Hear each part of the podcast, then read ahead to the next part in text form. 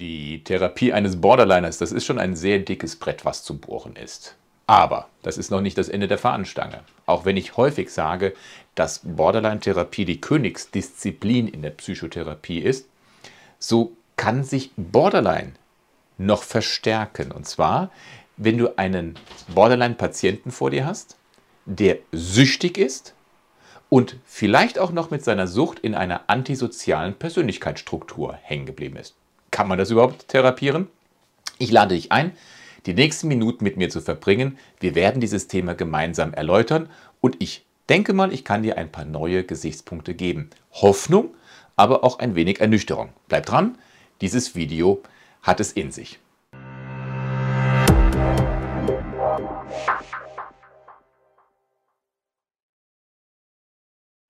Ihr Lieben, vielen lieben Dank dass ihr wieder bei einem neuen Video dabei seid, dass wir ein bisschen in die Tiefe gehen. Borderline-Therapie aus aktuellem Anlass heraus. Ich muss, glaube ich, mal die Katze gerade mal wegbringen. Ach, Julchen kann mit dem Thema nicht viel umgehen. Kratzt da an den Wänden. Mal schauen. Hat sie ihren Ausguckplatz. Mal schauen, wie lange sie darauf bleibt. Ist die Therapie eines Borderliners, der gleichzeitig sich in einer Sucht Abhängigkeit, eine Substanzabhängigkeit befindet und dadurch dann auch noch vielleicht eine antisoziale Persönlichkeitsstruktur aufweist. Ist das überhaupt möglich oder muss man sagen, nein, zum Schutz der Gesellschaft muss so jemand rund um die Uhr bewacht werden? Ah, komm, lass uns das mal in dieses Thema hineingehen. Wer mit einem Patienten mit einer Borderline-Persönlichkeitsstörung, Kombination Suchterkrankung in der Therapie arbeitet, der hat eine gigantische Doppelaufgabe zu stemmen. Und zuerst muss er sich um die Symptome im Bereich Borderline-Persönlichkeitsstörung kümmern. Die Katzen fliegen etwas tiefer. Gleichzeitig aber muss er dann auch sich um die Sucht kümmern, die so die Therapie konterkariert. Was macht das alles so herausfordernd, so anstrengend? Wie sieht das in der Praxis aus? Da ist die emotionale Instabilität der Patienten. Ne? Cluster B, das ist die emotionale Instabilität, wo wir dann äh, dissoziale Persönlichkeitsstörung, emotional instabil, ähm, histrionische Persönlichkeitsstörung in der Cluster B-Variante haben, wozu ja dann auch die Borderline-Persönlichkeitsstörung zählt. Dann haben wir die häufige Scham des Gegenübers in Bezug auf seine Abhängigkeit. Das kannst du ja auch nicht von der Hand weisen. Dann ist das Praxisproblem die Unpünktlichkeit, die Unregelmäßigkeit bei den Sitzungen und viele, viele vorzeitige Therapieabbrüche oder die körperlichen Erkrankungen, die dann auch durch die Sucht Abhängigkeit, durch die äh, Substanzabhängigkeit ja auch noch mit hinzukommen kann. Denn förderlich für die Gesundheit ist eine Substanzabhängigkeit niemals. Das ist aber noch nicht alles. Oft tritt das noch kombiniert an mit einer höheren Gewaltneigung des Patienten. Mit, einer, mit seinen aggressiven Handlungen, Verletzungen von vereinbarten Regeln kommt dann auf einmal dazu. Dann sind häufig bei solchen Menschen narzisstische Charakterzüge so narzisstisch, dass man malin narzisstisch bis hin zum Antisozialen geht. Dann nicht zuletzt noch eine desolate soziale und gesundheitliche Situation des Patienten. Du kannst dir vorstellen, dass bei diesen ganzen Rahmenbedingungen es einem Therapeuten eiskalt den Rücken runterläuft, weil viele haben davor vor dieser Situation Angst. Angst davor, wenn der Gegenüber mal wieder im Suchtrausch die Kontrolle über sich verliert und dann auf den Gegenüber sogar körperlich aggressiv reagiert. Und um hier wirklich sichere Rahmenbedingungen zu schaffen, muss ein wirksames Therapiekonzept all diese genannten Punkte handwerklich aufgreifen und vernünftig integrieren.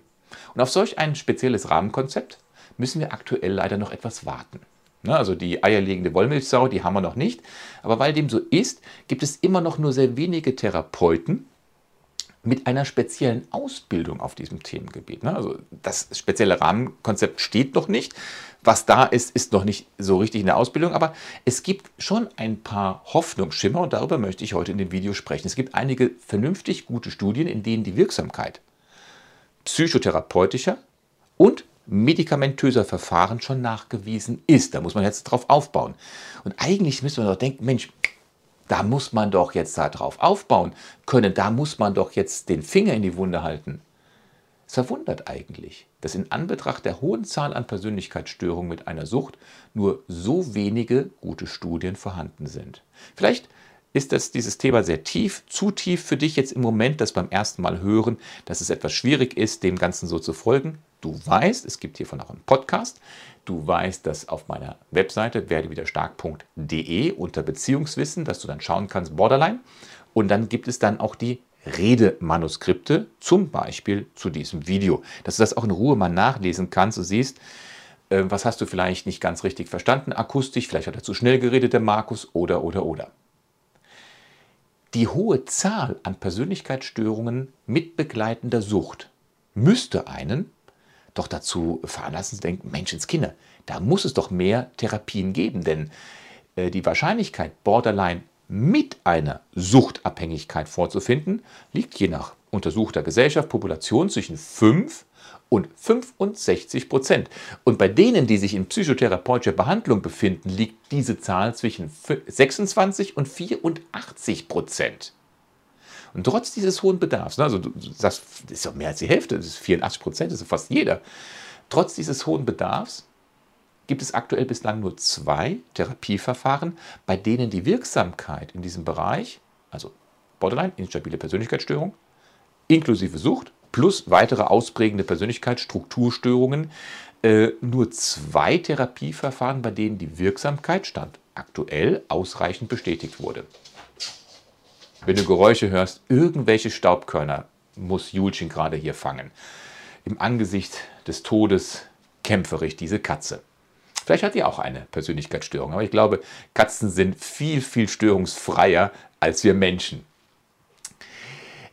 Die zwei Therapieverfahren, die ich jetzt angesprochen habe, das ist einmal die DFST, die Dualfokus-Schematherapie, und die DBT-S. DBT-S was ist das? Das ist die dialektisch-behaviorale Therapie für Patienten mit Borderline und einer begleitenden Substanzabhängigkeit. Deswegen DBT-S. Die dialektisch-behaviorale Therapie ist ja die, die als einzige Methode direkt auf die Behandlung von Borderline-Persönlichkeitsstörungen mit begleitender Sucht abzielt. Nur für sie gibt es aktuell systematische Therapietrainings für die ambulante und auch für die stationäre Behandlung und auch ein standardisiertes, nachvollziehbares Behandlungskonzept für den stationären Bereich. Wegen dieser nur sehr geringen Anzahl von Studien versuche ich mit diesem Beitrag natürlich eins zu erreichen. Ich möchte eine kleine Orientierung bringen über den Stand der Forschung, über den Stand der Methoden, einschließlich der medikamentösen Behandlung. Aber bitte beachte eins, jetzt kommt wieder dieser Disclaimer. Bitte beachte, dass medizinischer Fortschritt immer das ist, was das Wort auch sagt. Es ist ein Fortschritt. Stand jetzt hoffe ich, dass man schon weiter ist als das, was ich dir jetzt bringe, was wirklich die Forschung schon weitere Therapien äh, verifiziert hat. Ich kann nicht alle Studien kennen, möchte auch nicht den Anspruch auf Vollständigkeit hier geben. Bitte kontaktiere im Rahmen deines Wissensdurstes immer Therapeuten und Ärzte. Du siehst die Übersicht. Wir haben drei große Themen, wobei ich das dritte Thema, die medikamentösen Behandlungen, nur am Rande streifen möchte, weil dort ist zwar nur eine geringe Wirksamkeit, aber die meisten Forschungen dabei zu sehen. Und äh, da sollte man wirklich mit dem Psychiater, der auch die Medikamente verschreiben kann, darüber sprechen. Und wir halten uns bei den Punkten 1, Psychotherapie süchtiger Cluster B-Patienten auf und dann ganz, ganz, ganz, ganz intensiv die DBTS, die dialektisch-behaviorale Therapie mit der Schwerpunkt Sucht, die dann sich auch mit der Therapie der antisozialen Persönlichkeitsstörung auseinandersetzt. Lass uns in den ersten Punkt mit hineingehen. Psychotherapie bei einer Cluster B Persönlichkeitsstörung und einer begleitenden Sucht. Und wenn wir hier so in den ähm, Kapiteln so hin und her springen, du siehst ja unten auch die, wie nennt man das eigentlich, diese Kapitelzeile. Du kannst ja dann von Kapitel zu Kapitel hin und her springen. Äh, Zeitmarken kannst du dann auch in der äh, Infobox nachlesen, sodass du dann genau auch zu dem Kapitel hinspringen kannst, das dich besonders interessiert. Was ist Cluster A, B oder C? Was ist das nochmal für eine Einteilung, wenn es also heißt Psychotherapie süchtiger Cluster B-Patienten? Cluster A, das sind die Paranoiden und die Schizoiden. Persönlichkeitsstörungen. Cluster C sind die ängstlich vermeidenden, die abhängigen, die anankastischen Persönlichkeitsstörungen. Und Cluster B, um die es bei uns geht, da wo auch Borderline dazwischen drin ist, das sind die, dissoziale Persönlichkeitsstörung, emotional instabile, impulsive Persönlichkeitsstörung, ähm, histrionische Persönlichkeitsstörung und halt auch Borderline. In der Regel haben all die Menschen, die an einer Cluster B Persönlichkeitsstörung leiden, bevor sie sich professionelle Hilfe holen, eine ganz, ganz schlimme Odyssee hinter sich. Sie haben häufig in ihrem Werdegang, in ihrem Leben selber stark fehlerhafte Strategien entwickelt, die es ihnen aber erst einmal ermöglicht haben, zumindest kurzfristig zu überleben, ihre eigene, ihre innere Anspannung und ihre übermannenden Gefühle zu regulieren. Diese fehlerhaften äh, Hilfen, Strategien, die haben sie sich dann bis ins höhere Alter aufbehalten. Das ist das, was man als Außenstehender sagt, wie kann der sich so verhalten?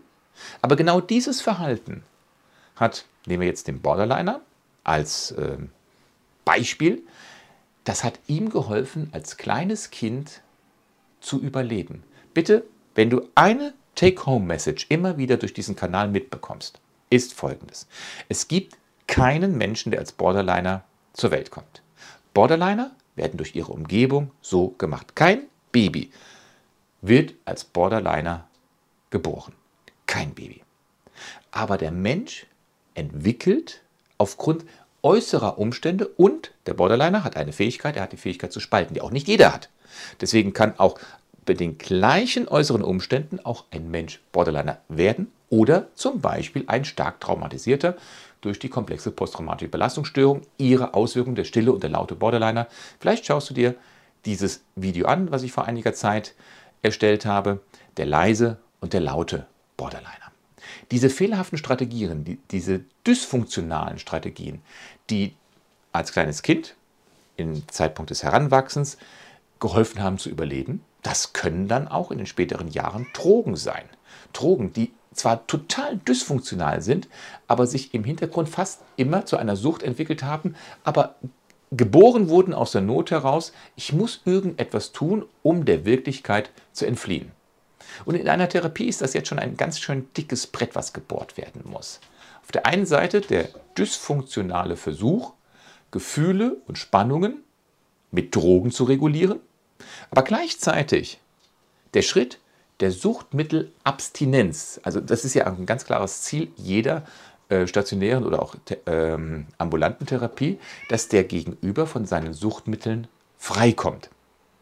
Und das führt immer, oder fast immer, 99 Prozent, zu Regelbrüchen. Also diese Versuche, die Gefühle und Spannungen mit Drogen zu regulieren.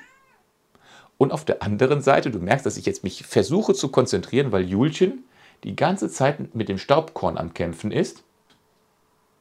Ich lasse die mal raus. Komm, Süße. Geh Mäuse fangen. Aber es würde mich wundern, wenn wir hier Mäuse hätten. Das wäre schlimm. So, dieses dysfunktionale, der dysfunktionale Versuch, Gefühle, Spannungen mit Drogen zu regulieren, führt immer wieder zu Problemen, weil ja in der Therapie wird gesagt, ab jetzt keine Drogen mehr. Das, wie gesagt, führt zu Regelbrüchen, belastet die zwischenmenschlich wichtige therapeutische Beziehung. Wollte ich nur noch ganz kurz bringen, damit wir wieder im Fluss sind. Das alles treffen wir im Alltag sehr häufig an. Diese Persönlichkeitsstörung inklusive einer begleitenden Sucht ist bei einer Borderline-Therapie sehr, sehr häufig vorzufinden. Und da dem so ist, müsste es ja, ne, wie gesagt, sehr viele Studien dazu geben und Therapieansätze, aber es ist nicht so. Das, was uns derzeit vorliegt, welche psychotherapeutische Methode ist wie effizient, das, diese sind immer noch in der Regel diese Ergebnisse, diese Studien Einzelfalldarstellung. Wir sagen also Kasuistiken, Einzelfälle und einzelne experimentelle Untersuchungen. Aber die sind schon sehr aussagekräftig und deswegen auch dieses Video. Es gibt nämlich dann auch ein paar interessante Ansätze. Und wie gesagt, es sind zwei Methoden, die ich in diesem Bericht einmal hervorheben möchte, die nach den allgemeinen Standards randomisiert kontrollierter Studien für die Behandlung dieser Patientengruppe, also Persönlichkeitsstörung mit begleitender Substanzabhängigkeit, auf ihre Wirkung hin überprüft worden sind. Beide Verfahren, beide führen zu einer deutlichen Verbesserung sowohl der Sucht als auch der Persönlichkeitsstörung mit den Symptomen. Aber es gibt dabei auch gravierende Unterschiede. Beide führen zu Verbesserungen, aber Unterschiede. In der DFST, ne, also Dualfokus Schematherapie, wurden Suchtpatienten mit verschiedenen Persönlichkeitsstörungen sehr erfolgreich behandelt. Ihr Ziel von der DFST ist das Ersetzen äh, spezieller emotionaler Handlungsabläufe mit ihren Fehlern durch eine deutlich funktionellere, passendere Bewältigungsstrategie. Schlechte Skills durch gute Skills ersetzen. Eine Spezialisierung dieser Methode auf die Behandlung einzelner Persönlichkeitsstörungen, also die Spezialisierung auf die Unterscheidung zum Beispiel zwischen Perfektionismus und Borderline, besteht bei dieser Therapieform aktuell noch nicht. Die ist einfach oben drüber, allgemein Persönlichkeitsstörung, hilft, wenn ich schlechte Handlungsmuster durch funktionelle Handlungsmuster ersetze. Das nur ganz grob zur DFST. Das spezielle Thema, über das wir heute sprechen, ist die DBTS. Das ist eine ganz andere strukturierte psychotherapeutische Behandlungskonzeptansatz, die dialektisch behaviorale Therapie für Patienten mit Borderline und einer begleitenden Substanzabhängigkeit. Und DBT, S bedeutet genau das, die dialektisch behandelte äh, Therapie, Schwerpunkt Suchttherapie. Ich werde das also immer abkürzen mit DBTS. Diese DBTS wird aktuell in der Psychiatrischen Universitätsklinik der Charité in einem Schritt für Schritt nachvollziehbaren Therapiekonzept nun umgemünzt und gefasst und wurde bereits in mehreren kontrollierten Studien wissenschaftlich bestätigt. Den Namen DBTS sollte man sich also merken, wenn man damit in Kontakt ist. Sie ist aktuell immer noch die einzige Methode speziell zur Behandlung von Borderline-Persönlichkeitsstörung mit begleitender Sucht und ist, was vielleicht auch sogar das Wichtigste in dem ganzen Thema ist, das therapeutische Konzept in seiner Gesamtheit ist sowohl für Patienten als auch für Therapeuten simpel zu verstehen. Das ist ganz wichtig. Sie ist überhaupt nicht kompliziert. Eine Persönlichkeitsstörung muss nicht mit hochkomplizierten Methoden angegangen werden. Je simpler, desto effektiver. Glaubt mir das bitte.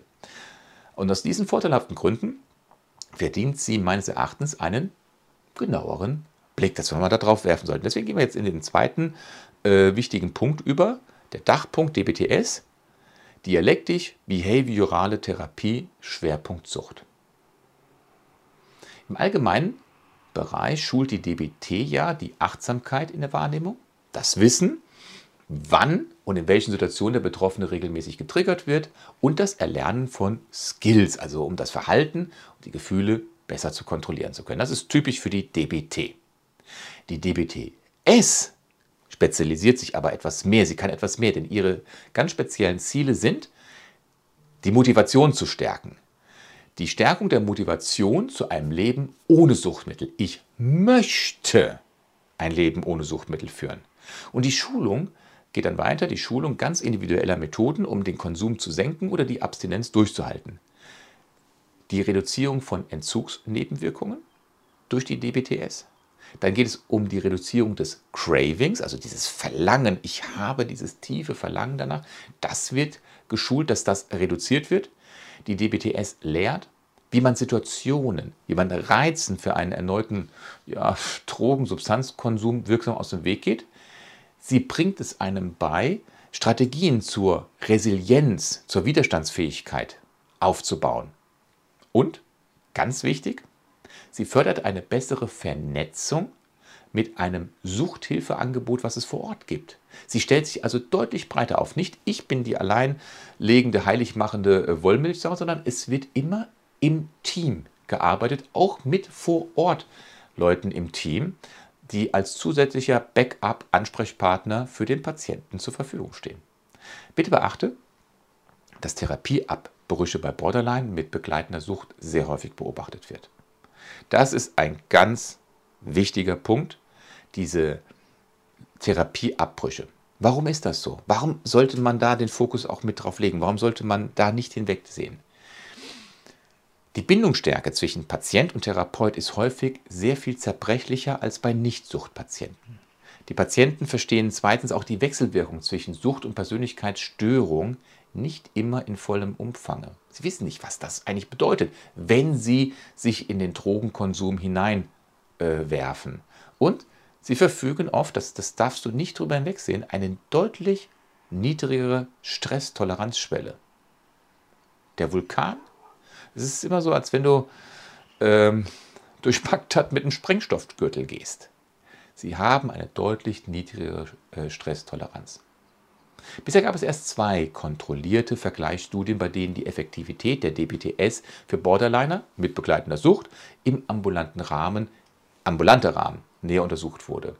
Und obwohl alle Studienteilnehmer in dieser ähm, Vergleichsstudie von allen untersuchten Therapien profitierten, hat man herausgefunden, war die Zahl der Therapieabbrüche bei der DBTS deutlich niedriger und die Teilnahme an darauffolgenden späteren Terminen deutlich höher als in den Vergleichsgruppen.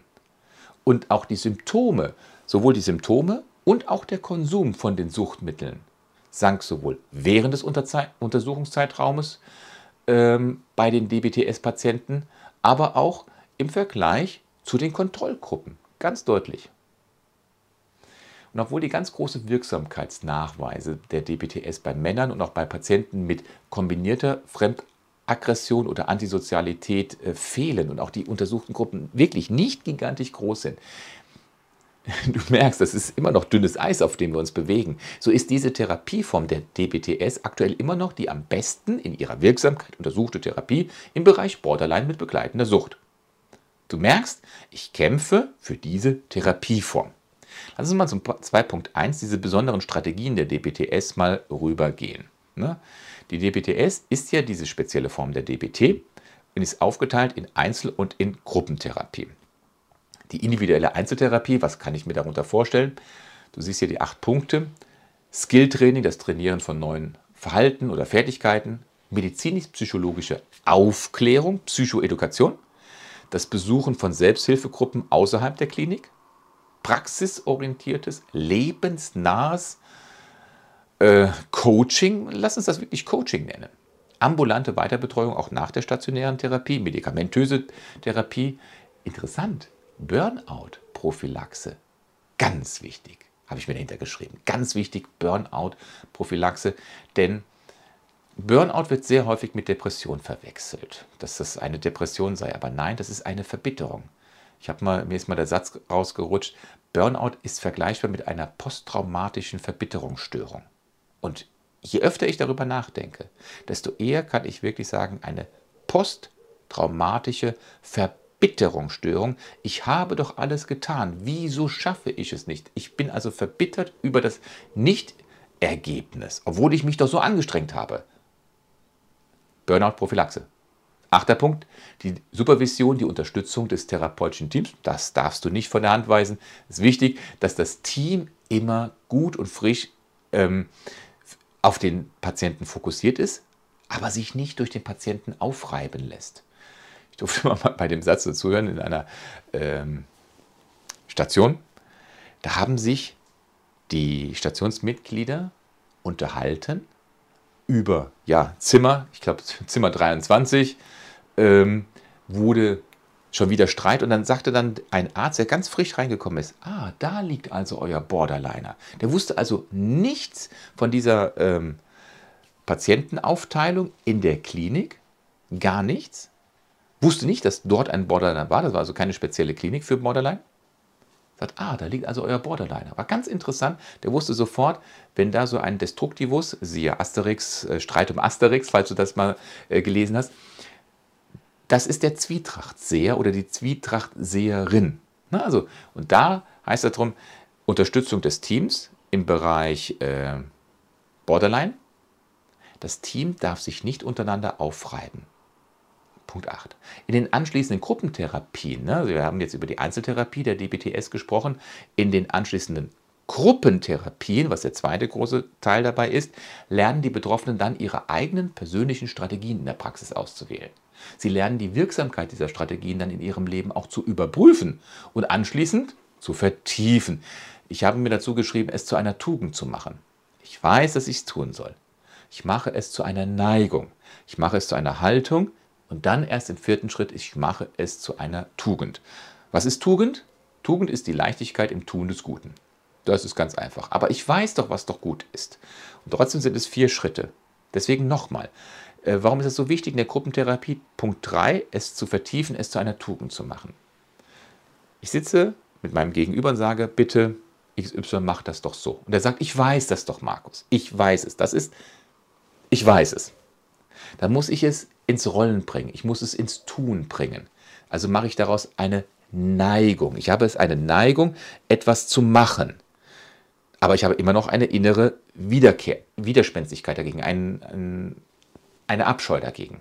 Ein Widerstand, entschuldige bitte.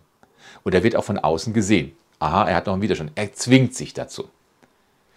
Wenn ich aber eine Haltung habe, dann werde ich von außen nicht mehr als derjenige betrachtet, der sich dazu zwingt, aber vielleicht muss ich mich jeden Morgen noch zum Joggen oder zu dem und dem, zu der und der Handlung aufraffen. Wenn ich aber von außen und von innen betrachte, ich freue mich auf das Joggen, als Beispiel morgens, dann ist es eine Tugend. Eine Tugend, eine Leichtigkeit im Tun des Guten. Deswegen, dieses Vertiefen ist unheimlich wichtig. Nicht nur Psychoedukation, mach links, sondern warum mach links und genieße es links zu machen. Weiter in der DBTS. Bei einer stationären Suchtbehandlung wird generell kategorisch wegen des hundertprozentigen Abstinenzgebotes eine Entgiftung vorgeschaltet. Nach dieser Entgiftung beginnt dann die eigentliche Psychotherapie, bei der das Wechselspiel zwischen der Sucht und der immer wiederkehrenden emotionalen Instabilität gemeinsam aufgearbeitet wird. Die ganzen Rückfälle sind schon vorprogrammiert und das weiß der Therapeut. Und der Patient darf sich zurücklehnen, sagen, er weiß es, er fängt mich ja auf. Das ist bei der stationären Suchtbehandlung. Bei einer ambulanten Behandlung ist eine langsame Reduzierung des Suchtstoffes ja auch während der Behandlung möglich und muss nicht zwingend kurz und knackig vorgeschaltet werden. Schauen wir uns die Prinzipien an. Ganz am Anfang steht das Commitment, das Prinzip, die Vereinbarung, die Verpflichtung beider Teilnehmer, also beider Teilnehmer, des Patienten und auch des Therapeuten, eine Behandlung beginnen zu wollen. Und dass beide sagen, alles für die Umsetzung der Ziele zu tun. Das hört sich so leicht an, aber ich möchte es nochmal betonen. Beide vereinbaren etwas, was man mit einem Vertrag vergleichen könnte. Beide gehen ein Commitment ein. Nicht nur der Patient, sondern auch der Therapeut. Du kannst dir aber sicher vorstellen, dass man von einem Suchtkranken noch lange nicht das erwarten kann, als wenn er keine Sucht hätte. Also dass er süchtern oder clean zur Behandlung kommen würde. Bei denen, deswegen muss man folgende Abstriche machen, bei denen, die schon seit langem und auch chronisch ihre Drogen konsumieren und bei ihren ersten Therapiekontakten sichtlich unter Drogeneinfluss erscheinen zur Therapie, kann es in Einzelfällen kann es sogar besser sein, dass das Commitment im gerade aktuellen Suchtspiegel, das heißt nicht im Rausch, aber auch nicht im Entzug, vereinbart wird. Vielleicht befindet sich nämlich, denk mal drüber nach, vielleicht befindet sich der Patient ja genau in diesem Zeitpunkt durch den Suchtspiegel gerade auf seinem aktuell höchstmöglichen kognitiven Funktionsniveau und kann das Therapiekonzept jetzt gerade am besten verstehen. Und wichtig ist, dass der erfahrene Therapeut hierbei vernünftig und ausgewogen reagiert. Er darf also nicht den Eindruck erwecken, dass er den Drogenkonsum positiv bewertet. Er darf aber auch nicht alles so extrem kritisieren, dass sich der Gegenüber nun dermaßen schämt, in die Ecke gedrängt und zum Aufgeben veranlasst fühlt. Das ist wirklich Balance notwendig. Und ist das Commitment erst einmal gegeben, steht also, wie bereits gesagt, ganz am Anfang die Entgiftung im Vordergrund. Und da, bei der Entgiftung, wird es nochmal schwierig. Denn wie funktioniert unser menschlicher Körper?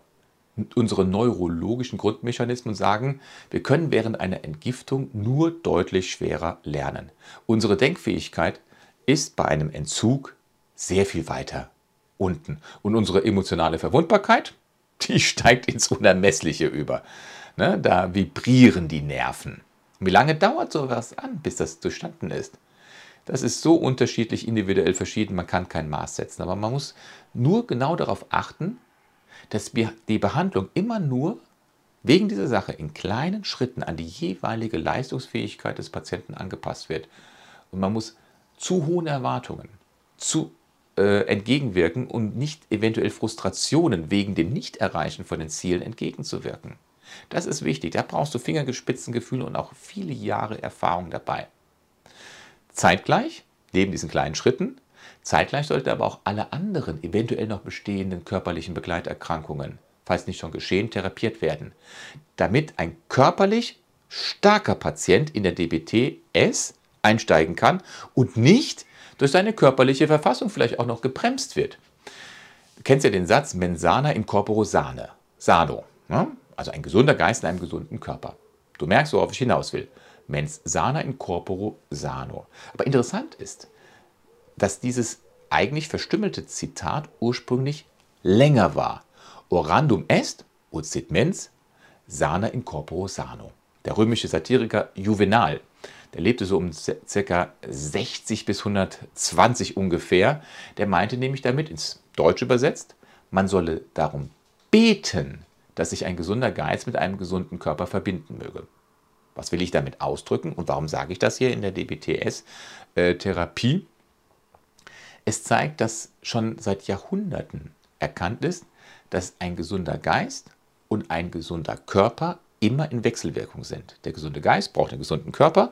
Ne, also wenn ich also in der Psychotherapie vorankommen will, brauche ich einen gesunden Körper, frei von Giftstoffen und genau auch umgekehrt.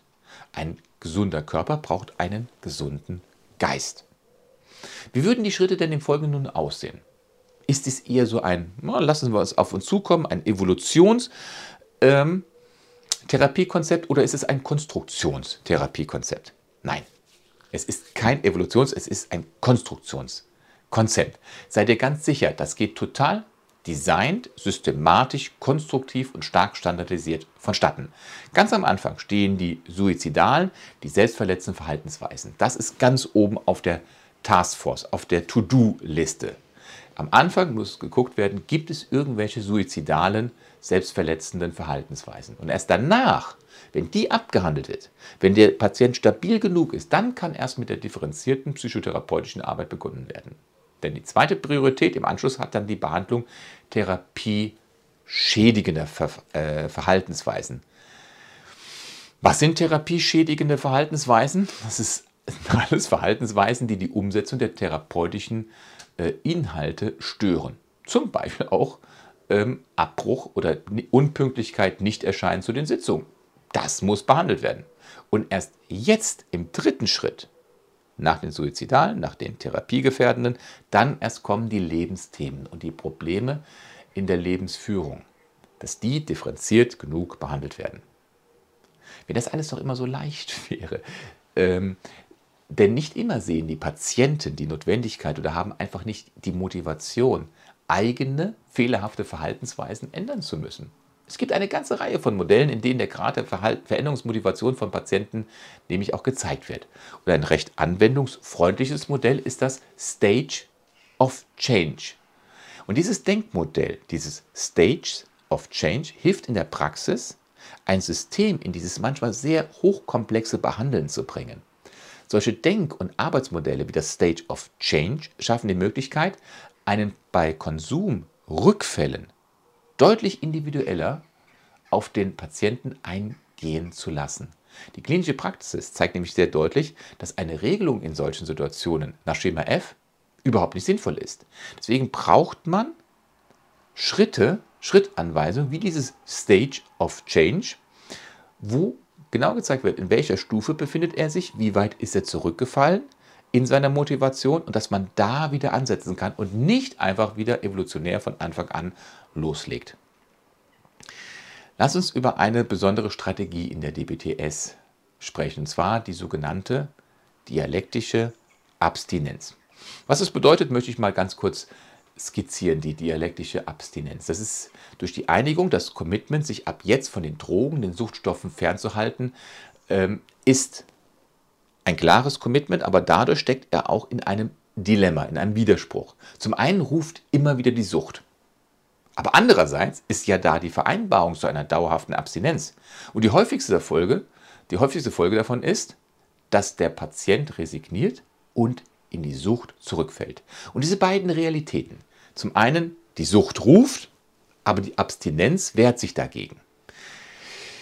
Diese Realitäten zu akzeptieren, das fällt dem Patienten typischerweise nach so einem erneuten, nach so einem ungewollten Rückfall sehr, sehr schwer. Und jetzt kommt die dialektische Abstinenz zum Tragen.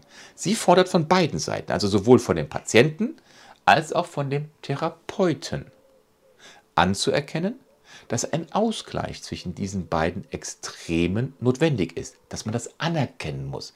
Und zwar, die beiden Extreme sind die sofortige und absolute Abstinenz und das andere Extrem ist der Fakt, dass Rückfälle ein typisches Bild der Erkrankung sind und immer wieder auftreten können. Und dieser dialektische Ansatz fördert damit zwei Dinge gleichzeitig. Es fördert nach wie vor das Streben nach der Abstinenz, weil das, dieses Ziel wird nicht aufgegeben, aber gleichzeitig schult es in der Anwendung bewertungsfreier, lösungsorientierter Bewältigungsmethoden nach einem Rückfall. Warum fallen wir? Damit wir lernen, aufzustehen. Ein schöner Satz, den ich durch die Therapie gelernt habe. Wenn du zurückfällst, lernst du aufzustehen. Bist du nie gefallen? kannst du nicht lernen, aufzustehen. Die Module in der DBTS. Die Auswahl der Module in der DBTS entspricht ganz grob in klassischen, den klassischen Bereich der DBT. Der Unterschied liegt in dem Bereich rund um die Therapie von den Abhängigkeitserkrankungen. In der Einzeltherapie werden die ganz persönlichen individuellen Themen angesprochen und Bedingungsmodelle und auch Methoden erarbeitet, die das Leben von den Patienten stabilisieren sollen. Und welches Thema zuerst behandelt wird oder am längsten behandelt wird, das entscheidet sich immer an diesem Einzelfall, an dem individuellen ähm, Hierarchieziel. Weiter wird dann noch an, einen, an den Tagebuchkarten gearbeitet. Die Verhaltensanalysen werden angesprochen. Dann wird geschaut, wie die äh, Ziele bislang erreicht wurden und ob die Ziele nach wie vor mit der realen Situation des Betroffenen überhaupt vereinbar sind. Es könnte ja sein, dass sich die Lebensführung komplett verändert hat und dass die einmal vereinbarten Ziele gar nicht mehr realitätskonform sind. Du siehst, es ist so individuell, die Hilfestellungen, dass man das nicht verallgemeinern kann. Aber es gibt Hilfen. Modulfertigkeitstraining, das ist zum Beispiel eine Hilfe. Das Modulfertigkeitentraining ist ähm, das Skill- und Achtsamkeitstraining. Vergleichbar mit ähm, der Skill, dieses äh, Skill- und Achtsamkeitstraining in der DBTS ist jetzt kein Prozessbegleiter, sondern ein Verhaltenstraining. Und durch dieses werden Techniken gelernt, um sich von den Anspannungsentlastungen und lösungsorientierten Problembewältigungen zu überzeugen. Ne? Also, dass ich die Anspannungen, dass ich davon freikomme, dass ich mich davon entlaste und dass ich meine Probleme lösungsorientiert bewältige. Ziel ist es bei den Betroffenen erstens ihre inneren Anspannungen, ihr ständiges Verlangen, dieses Craving nach den Suchtstoffen in den Griff zu bekommen. Wie schaffen sie es? Indem sie diese Problemherde erstmal erkennen und dann in ihrer Tragweite in ihren Auswirkungen auch einschätzen können.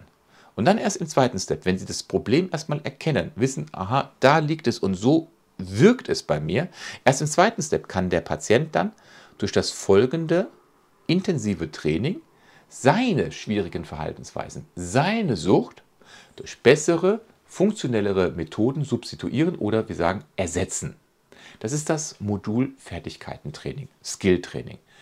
Modul Ausbildung Ganz kurz, in der DBTS finden wir neben einer Prozessbegleitung und dem Verhaltensfertigkeitstraining auch ausbildende, edukative Therapieeinheiten. Sie helfen den Betroffenen dann selber ein, in Anführungsstrichen, ein Laienexperte zu werden, ein Laienexperte in eigener Sache. Ich weiß, wie ich mich schützen kann und deswegen schütze ich mich. Modul Ausbildung. Dann gibt es das Modul Selbsthilfegruppen, was so ganz besonderes Kennzeichen von der DBT ist. Die Selbsthilfegruppen stehen nämlich in der DBT und der DBTS ganz am Anfang der Therapie. Bereits in den therapeutischen Einrichtungen, wie zum Beispiel in einer Klinik, sind sie ganz fester Bestandteil. Und sie helfen, diese Selbsthilfegruppen helfen den Patienten, sich untereinander in ihren Problemlösungen, in ihren Fehlerkorrekturen zu zeigen. Ne, das, man kann das vergleichen mit einer verschworenen Gemeinschaft. Sie helfen sich gegenseitig, ohne Angst davor, dass der andere mich ja nicht versteht, was man gerade durchmacht. Ich bin ja mit meinem Problem nackig vor ihm. Er weiß ja, was, wer oder was ich bin. Die DBTS fördert das und sie geht noch weiter einen Schritt. Ne? Also nicht nur interne äh, Gesprächsgruppen, sondern es geht dann auch um den Besuch von externen Selbsthilfegruppen und Beratungsstellen. Und für den absoluten Notfall bekommt der Patient eine Notfallnummer, wo er seinen oder einen allgemeinen Betreuer im Krisenfall auch anrufen kann. Und gerade für diejenigen Patienten, äh, denen die zerstörerische Wirkung ihrer Sucht am Anfang noch nicht so deutlich vor Augen ist, die sagen, ich vertrage das schon, also bei mir ist das nicht so schlimm, andere Drogen sind doch viel, viel schlimmer, ich mache doch nicht. Gerade für sie ist diese Psychoedukation und diese Suchtedukation, dieses Wissensbildende so wichtig. In der DBT, kannst du dir sicher sein, werden sie schonungslos und beispielhaft auf die Wirkungen und die Folgen des Substanzkonsums klar mit der Nase gestoßen, angesprochen und äh, damit konfrontiert. Kommen wir zurück zur Therapie. In der Therapie zeigt sich immer wieder, dass diese Validierungsstufen der DBT äh, und die motivationale Gesprächsführung immer der Vorteil dieser Therapieform ist. Ne? Also die Validierungsstrategien und die motivationale, das ermunternde Gesprächsführung. Jetzt habe ich Validierungsstrategien gesagt. Ich glaube, ich, wir sollten mal kurz darüber ähm, eingehen. Validierungsstufen. Was versteht man unter Validierungsstrategien? Validus ist lateinisch und bedeutet kräftig, wirksam und fest. Vielleicht hast du mal auf einer Kreditkarte gesehen, da steht valid. Das heißt, diese Karte ist gültig bis dann.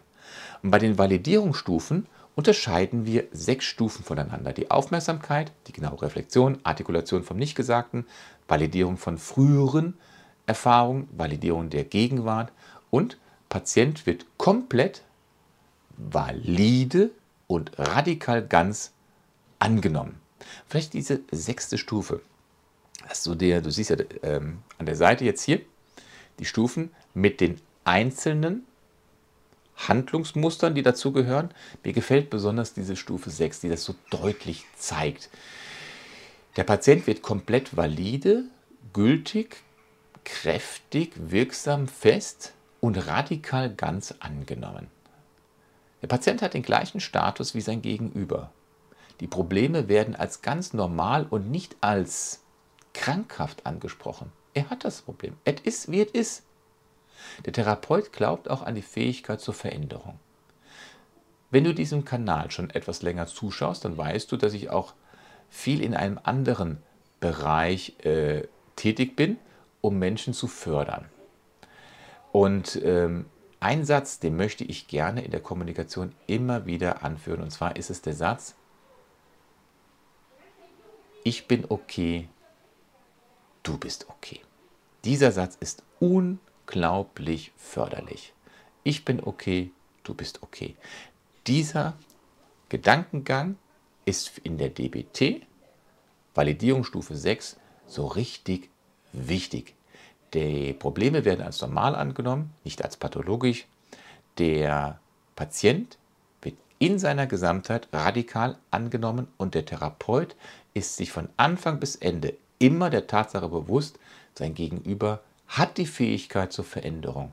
Ich finde, diese sechs Validierungsstufen in der DBT, die helfen einem auch in der Praxis, im Leben, wenn man nicht mit einer instabilen Persönlichkeitsstörung zu tun hat oder mit einem Menschen so im Kontakt ist, dass man diese Stufen sich einfach mal merken könnte. Besondere Strategien. Besondere Strategien in der DBT-S sind zum Beispiel Bindung. Bindung, Bindung, Bindung ist und bleibt der zentrale Schutzfaktor für eine seelische Gesundheit. Und darum sind auch so viele Strategien darauf ausgerichtet, eine persönliche Bindung zwischen dem Patienten und dem Therapeuten aufzubauen und auch zu verfestigen. Wir nennen das die Attachment-Strategien. Diese Bindungs- oder Attachment-Strategien. Sie sind das wichtige Kernelement der DBTS und sie, gerade sie, erfordern unheimlich viel Zeit und Energie. Das folgende Beispiel hilft vielleicht, einen Einblick in diese Problematik zu bekommen. Ne? Ein notorisch unpünktlicher Patient wird mit einem Schmetterling verglichen, der sich oft auf die Hand seines Therapeuten setzt. Ne? Also man macht wirklich so ein Bild. Stell dir mal vor, ein Schmetterling setzt sich auf die Hand des Therapeuten. Er flattert aber immer wieder weg, dieser Schmetterling. Und das besonders dann, wenn der Therapeut annimmt, dass beide nun in einen guten Kontakt gekommen sind. Das ist ein typisches Verhalten, dieses Wegflattern vieler Suchtpatienten mit Abhängigkeitserkrankungen. Und das abzuarbeiten, ist ein fester Bestandteil in dem Konzept der DBTS. Solche Schmetterlingspatienten, werden wirklich so genannt, sind zum Beispiel ähm, gekennzeichnet, dass sie nur temporär teilweise an den Therapien teilnehmen, dass sie die Absprache nicht einhalten, dass sie viel zu frühzeitig Therapien abbrechen. Merkt ihr einfach mal den Begriff Schmetterlingspatient. Wie geht man nun in der, DBT, in der Therapie vor, um gerade diesen Schmetterlingspatienten, diesen Menschen die notwendige Unterstützung zu bieten? Denn machen ist wie wollen, nur viel krasser. Was also muss man machen? Wie also erfolgt die richtige Hilfe, damit es krasser ist? Die DBTS geht hier wieder typischerweise ganz systematisch vor. Bereits ab der ersten Therapiestunde lotet der Therapeut gemeinsam mit dem Patienten die Wahrscheinlichkeit für genau diese Bindungsabbrüche, diese Attachment-Probleme aus und bespricht mit seinem Gegenüber ganz detailliert, bis ins kleinste Detail, die wahrscheinlichste Situation, in der dieser Therapieabbruch oder äh, das Nicht-Einhalten von gemeinsamen Absprachen eintreten kann. Es wird also der Blick auf eine noch nicht erfolgte mögliche künftige Wunde gelegt. Was passiert dann? So, zweiter Punkt, dann wird Plan B als Alternative erstellt. In diesem Plan B muss dann der Patient zum Beispiel eine Liste von Orten, Personen oder Kontakten aufschreiben, wo er sich wahrscheinlich aufhalten könnte, wenn er für die Therapie verloren geht. Es gibt sehr viele Möglichkeiten, um dieses, diese Bindung, dieses Attachment zu erhöhen. Zum Beispiel, indem man die Häufigkeit der Gespräche in den ersten Monaten ganz flexibel und individuell auf die Fähigkeiten des Patienten anpasst. Es könnten am Anfang Check-in-Anrufe oder Nachrichten vereinbart werden, mit denen der Patient sich mit dem Therapeuten immer wieder kurz vor dem Therapietermin meldet. Das kann helfen, die Abbruchmenge deutlich zu senken. Und das Spektrum ist riesengroß für diese Bindungsstrategien. Der Therapeut kann den Patienten auch anfangs in der Nähe von seinem ja, Drogenkonsumort oder seinem normalen Aufenthaltsort besuchen, um es ihm am Anfang etwas leichter zu machen, in die Therapie einzusteigen. Wer hilft, hat das alles, was hilft, hat das Recht, auch angewendet zu werden. Es heißt zwar nicht, der Zweck heiligt alle Mittel, aber wenn etwas im halbwegs vernünftigen Rahmen ist, dann kann man das auch anwenden. Wie wirksam ist Psychotherapie bei einer antisozialen Persönlichkeitsstörung? Ein Exkurs 2.2. Eine antisoziale Persönlichkeitsstörung ist bei Patienten mit Borderline und begleitender Sucht nicht selten anzutreffen. Wenn sie vorhanden sind, dominieren sie oft den therapeutischen Rahmen und bedürfen einer ganz, ganz effizienten Behandlung. Deswegen Psychotherapie der Abhängigkeit und Psychotherapie der Antisozialität müssen wir getrennt mal kurz miteinander ansprechen. Wie wirksam ist Psychotherapie bei Sucht und Psychotherapie bei Antisozialität? Wie wirksam ist die? Wenn wir für diesen Bereich nach Studien in der Literatur suchen, wir gehen jetzt erstmal in die Psychotherapie der Suchtabhängigkeit. Wenn wir für diesen Bereich nach Studien in der Literatur suchen, dann finden wir die meisten in Verbindung mit Alkoholabhängigen. Suchtabhängig, am meisten Studien, wenn überhaupt, dann über Alkoholabhängige. Im Rahmen der Kokain-, Cannabis-Opiatabhängigkeit und die Behandlung von Verhaltenssüchten, ist ja auch eine Sucht, ist die Studienlage leider sehr viel dünner. Und die wenigen Ergebnisse erlauben aber erst einmal eine Vermutung. Eine Vermutung, dass es nicht die eine allgemeingültige Therapie zur Behandlung einer Suchterkrankung gibt. Schade, aber es ist immer wenigstens ein Ergebnis. Vielmehr ist es so, dass viele verschiedene Konzepte zu einem vergleichbar guten Bessern der Symptomatik führen können und das ohne einen bestimmten Vorteil für eine einzelne bestimmte Methode herauszustellen. Viel, viele verschiedene Konzepte können angewendet werden oder müssen angewendet werden, um herauszufinden, ob es bei dem einen nun hilft. Da gibt es die psychodynamischen Strategien, es gibt die verhaltenstherapeutischen Interventionen, es gibt Kontingenzmanagement, ne, also sofortige Konsequenz für ein Verhalten. Da gibt es die Paar- und Familientherapie. Dann gibt es die, das Case Management, Case Management, Fähigkeiten und Ressourcen besser zu nutzen, motivierende Gesprächsführung, Kurzintervention, motivierende, äh, motivationale Gesprächsführung. Dann gibt es die psychosoziale Behandlung, also Community Reinforcement Approach. Dann gibt es die Behandlungsverträge. Das finde ich so toll bei der TFP, also die übertragungsfokussierte Psychotherapie, mit ihren ganz knackigen, konkreten Behandlungsverträgen. Dann gibt es den Besuch von Selbsthilfegruppen, soziales Kompetenztraining, Drogenberatung und so weiter. Das Kennzeichen, die Merkmale und die Prädiktoren für eine Besserung waren das äh, Commitment des Patienten für die effektive Teilnahme an einer Behandlung und auch die regelmäßige Teilnahme an den Sitzungen, wenn man das also in den Studien geschaut hat.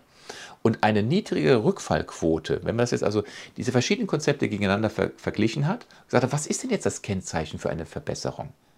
Woran kann man denn jetzt erkennen, dass genau dieses Konzept dem Patienten bei einer Suchtabhängigkeit und einer Persönlichkeitsstörung geholfen hat? Dann war es also, wie gesagt, das Commitment des Patienten für eine effektive Teilnahme und auch die regelmäßige Teilnahme an den Sitzungen. Nicht so sehr, was hinten rauskam, sondern wie hat er überhaupt mitgearbeitet.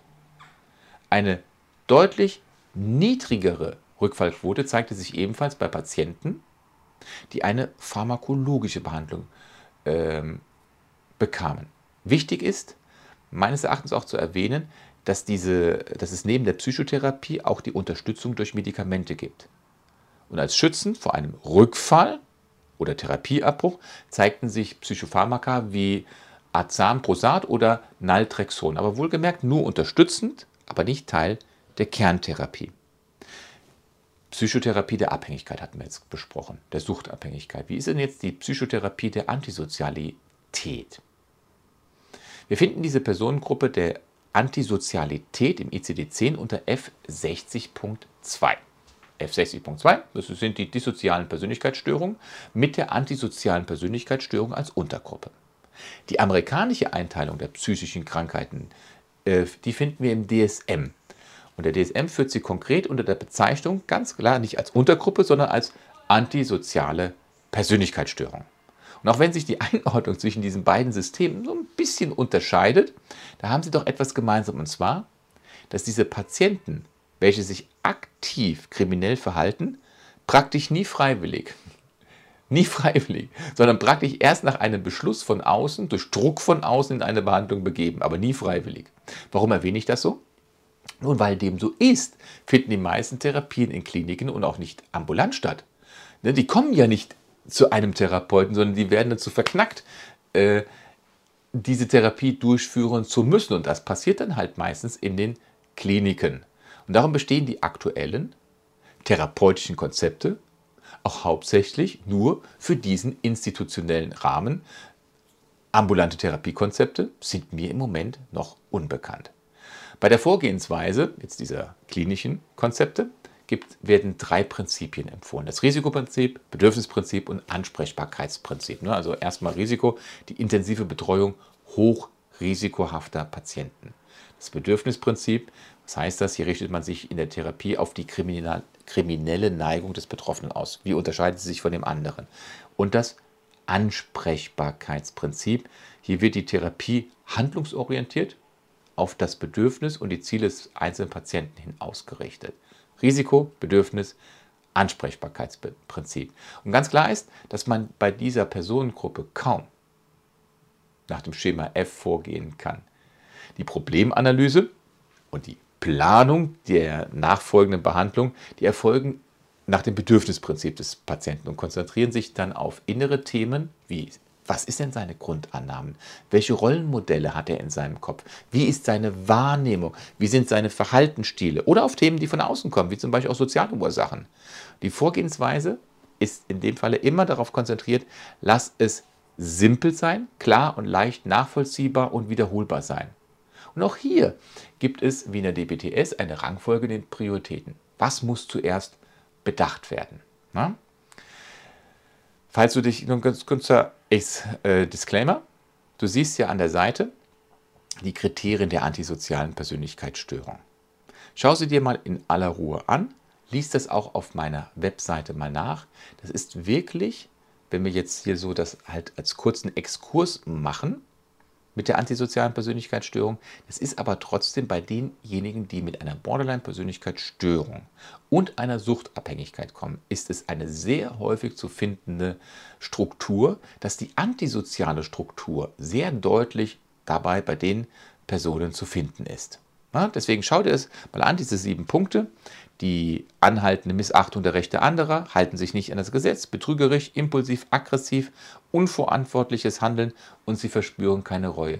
Das kann man als Kriterium einer antisozialen Persönlichkeitsstörung nennen und leider ist sie sehr häufig bei der Borderline-Persönlichkeitsstörung mit begleitender Sucht als strukturelles Unterfundament vorzufinden. Wenn du jetzt so jemanden behandelst, dann ist in der DBTS auch hier eine Rangfolge der Prioritäten. Was muss zuerst bedacht und behandelt werden, immer dringend wichtig. Auch wenn es kein reines Schema F gibt, aber es gibt eine Rangfolge, eine Hierarchie. Zuerst fokussiert man sich auf ein mögliches lebensbedrohendes Verhalten, sich selbst und anderen gegenüber. Danach nimmt man sich all die Verhaltensweisen unter die Lupe, die gegen geltende soziale Normen und Regeln verstoßen und damit immer wieder die Therapie in Frage stellen, zum Beispiel Stehlen, Lügen, Betrügen, Drogenkonsum. Und er muss sich immer der Frage stellen, also der Patient, der die Patient, Therapie oder Knast. Was ist besser? Und erst danach kommen weitere Verhaltensweisen zur Sprache, die die Therapie irgendwie noch gefährden können. Also du merkst, auch hier ist eine Hierarchie. Und dass eine Therapie bei solchen Personen Wirkung zeigen kann, beweisen äh, Studien rund um die kognitiv-behavioralen Therapieverfahren, die, wie zum Beispiel DBT, und auch über das Rückfallvermeidungsmodell, welches direkt ja aus der Suchtbehandlung kommt, das Rückfallvermeidungsmodell.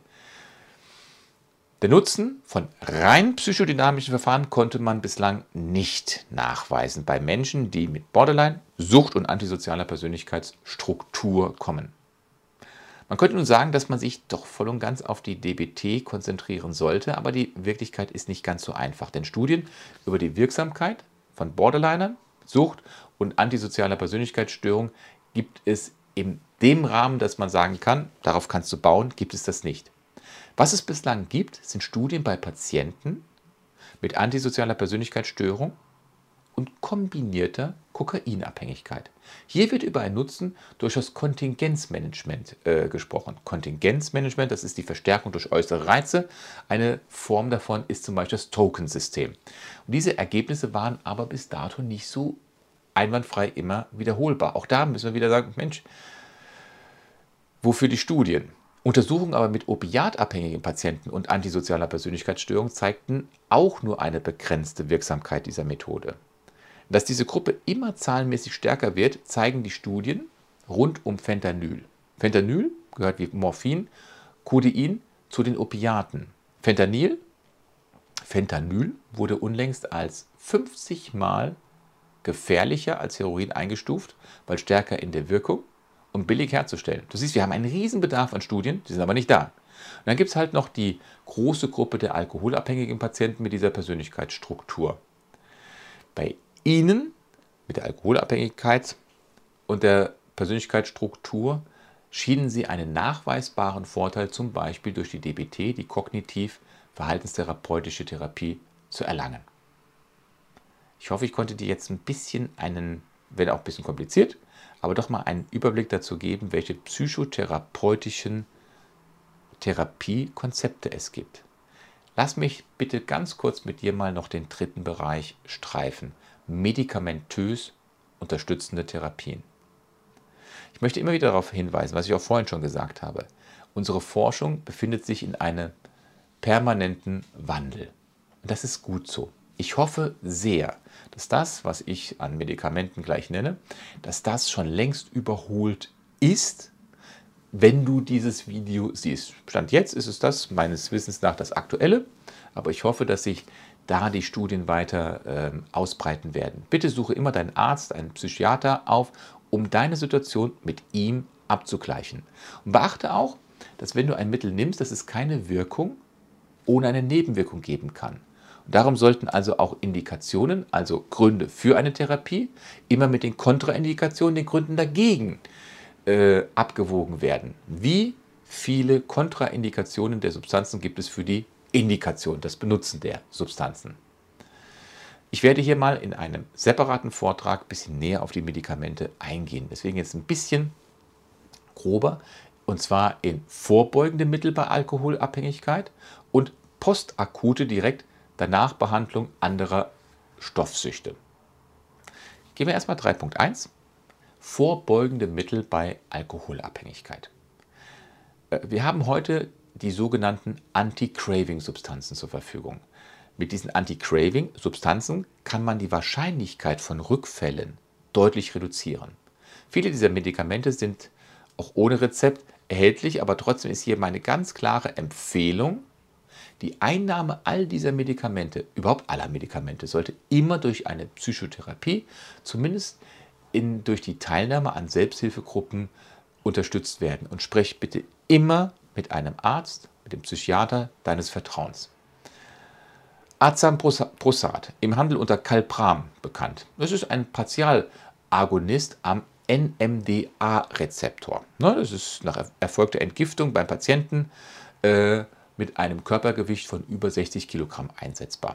Die empfohlene Dauer dieser Behandlung beträgt zwölf Monate und sollte nach einem Rückfall nicht abgebrochen werden.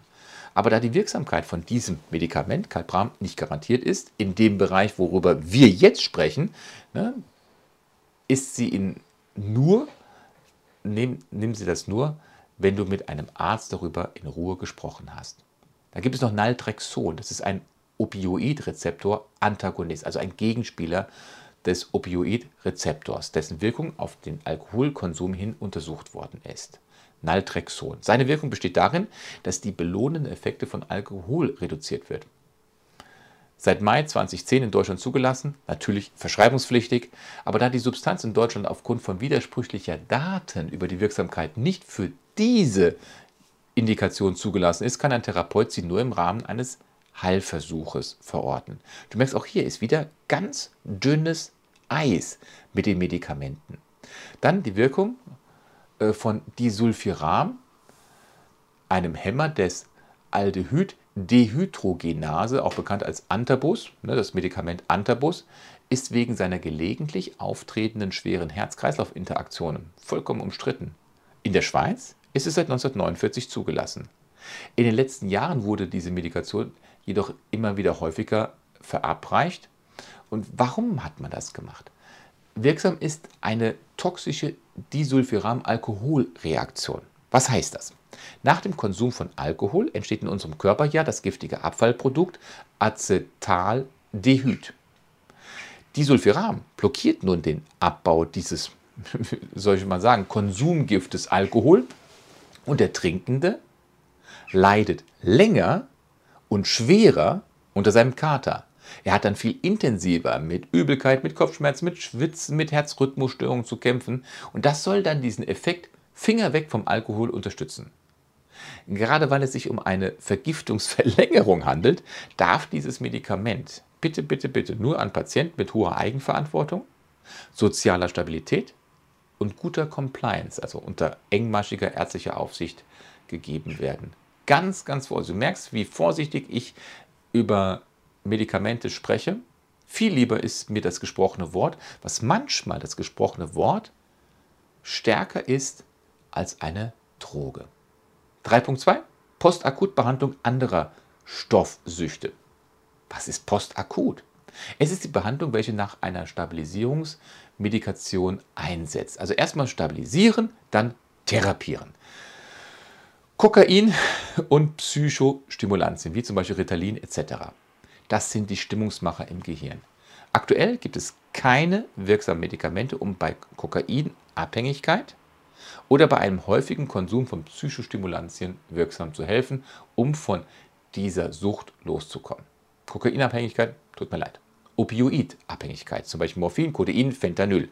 Sie unterdrücken, das sind die Stoffe, die den Schmerz äh, Schmerzen im zentralen Nervensystem unterdrücken. Da hatten wir vorhin auch schon gesagt, Naltrexon ist als Medikament zur Vermeidung von Rückfällen zugelassen.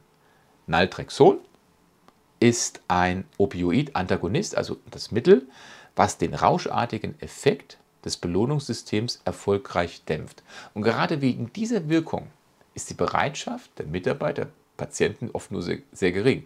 Ne? Also das Mittel ja das, was ich eigentlich haben will, reduziert, ja, warum soll ich das überhaupt nehmen?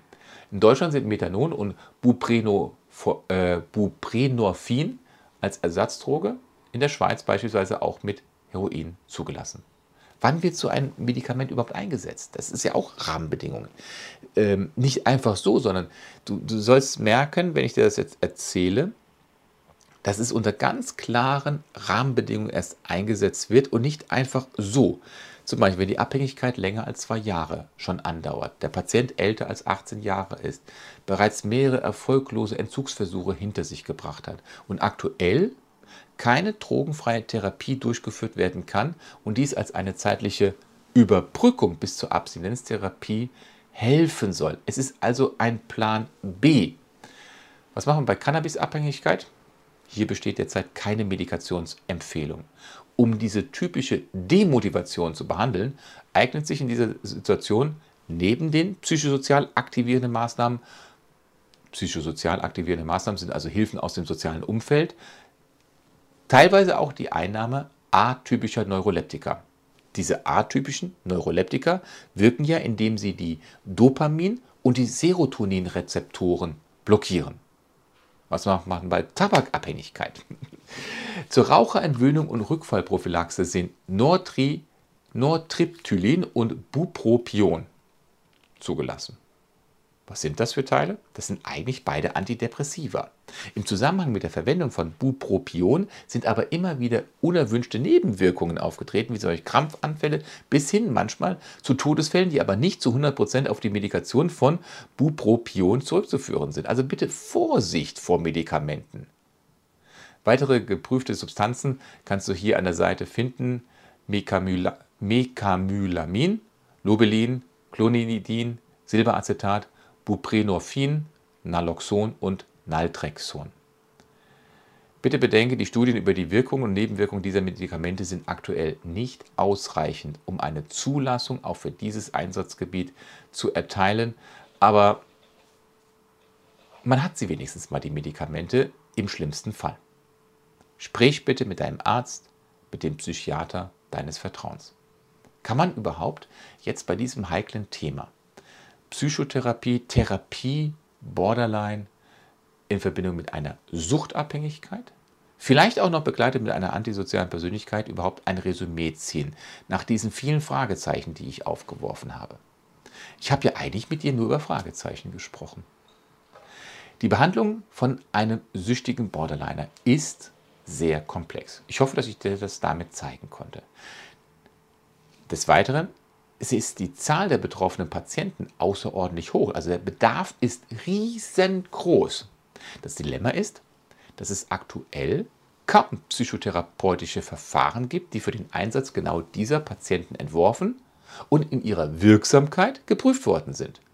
Zwei Ausnahmen haben wir hierbei besprochen, die Dual-Fokus-Schematherapie, ganz kurz gestriffen, DFST, und die dialektisch-behaviorale Therapie für Patienten mit Borderline-Persönlichkeitsstörung und komorbider Substanzabhängigkeit, also begleitender Sucht, DBTS.